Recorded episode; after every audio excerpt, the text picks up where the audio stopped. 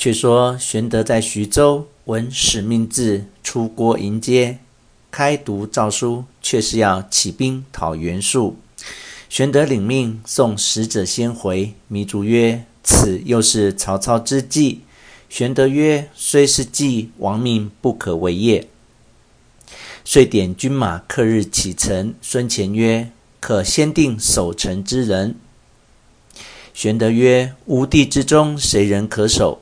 关公曰：“弟愿守此城。”玄德曰：“吾早晚欲与你议事，岂可相离？”张飞曰：“小弟愿守此城。”玄德曰：“你守不得此城。你一者酒后刚强，鞭打士卒；二者做事轻易，不从人见，吾不放心。”张飞曰：“弟自今以后不饮酒，不打军士，诸般听人劝诫便了。”糜竺曰：“只恐口不应心。”飞怒曰：“吾跟哥哥多年，未尝失信，你如何料我？”玄德曰：“弟言虽如此，吾终不放心，还请陈元龙辅之，早晚令其少饮酒，勿致失事。”陈登应诺。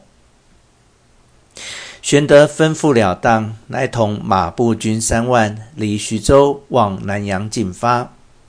却说袁术闻说刘备上表。欲吞其州县，乃大怒曰：“汝乃知袭边旅之夫，今则暂居大都，与诸侯同列。吾正欲伐汝，汝却反欲屠我，深为可恨。”乃使上将纪灵起兵十万，杀奔徐州。两军会于盱眙，玄德兵少，依山傍水下寨。那纪灵乃山东人。使一口三尖刀，重五十斤。是日引兵出阵，大骂刘备村夫，安敢轻吾境界？玄德曰：“吾奉天子诏，以讨不成。汝今赶来相聚，罪不容诛。”纪灵大怒，拍马舞刀，直取玄德。关公大喝曰：“匹夫休得逞强！”出马与纪灵大战。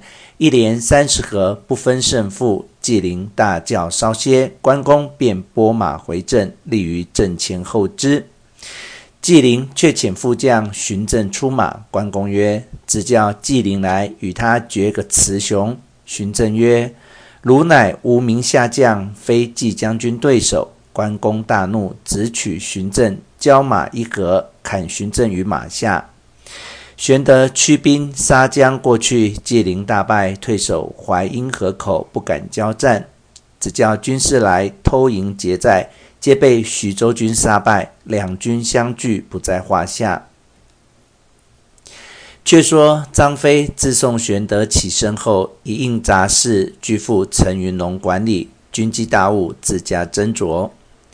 一日设宴，请各官赴宴，众人坐定。张飞开言曰：“我兄临去时吩咐我少饮酒，恐致失事。众官今日尽此一醉，明日都各借酒帮我守城。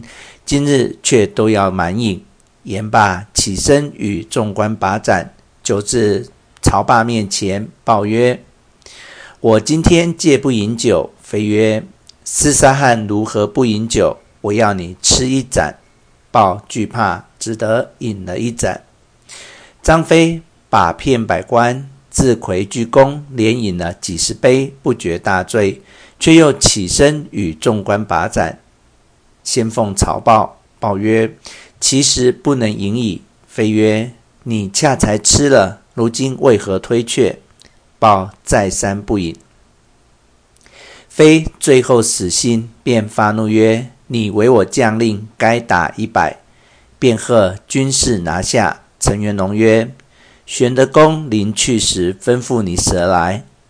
飞曰：“你文官只管文官事，休来管我。”曹霸无奈，只得告求曰：“懿德公看我女婿之面，且恕我罢。”飞曰：“你女婿是谁？”报曰：“吕布是也。”飞大怒曰：“我本不欲打你，你把吕布来吓我，我偏要打你。我打你便是打吕布。”诸人劝不住，将曹豹编至五十，众人苦苦告劳，方止。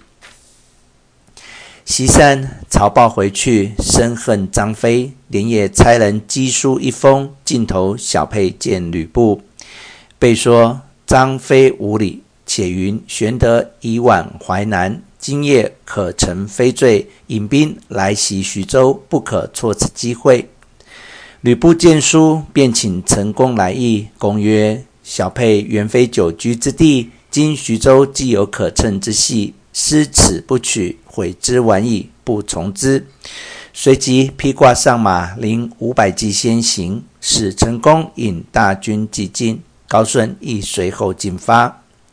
小沛离徐州只四五十里，上马便到。吕布到城下时，恰才四更，月色澄清。城上并不知觉，布到城门边叫曰：“刘使君有机密事，使人至。”城上有曹豹军，报知曹豹，报上城观之，便令军士开门。吕布一声暗号，众军齐入，喊声大举。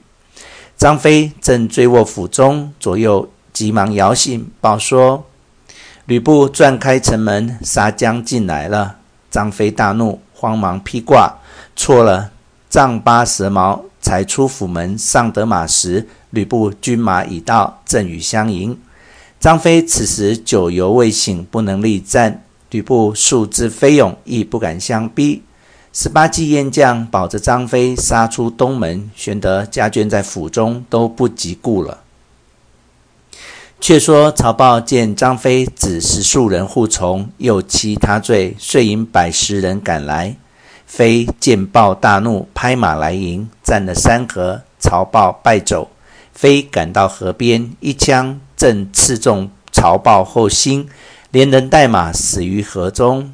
飞于城外招呼士卒，出城者尽随飞投淮南而去。吕布入城安抚居民。令军士一百人守把玄德宅门，诸人不许擅入。却说张飞引数十骑直到盱眙来见玄德。据说曹豹与吕布里应外合，夜袭徐州，众皆失色。玄德叹曰：“得何足喜，失何足忧？”关公曰：“嫂嫂安在？”飞曰：“皆陷于城中矣。”玄德默然无语。关公顿足埋怨曰：“你当初要守城时说啥来？兄长吩咐你啥来？今日城池又失了，嫂嫂又陷了，如何是好？”张飞闻言，惶恐无地，侧剑欲自刎。正是举杯畅饮情何放，拔剑捐身回忆迟。不知性命如何？且听下文分解。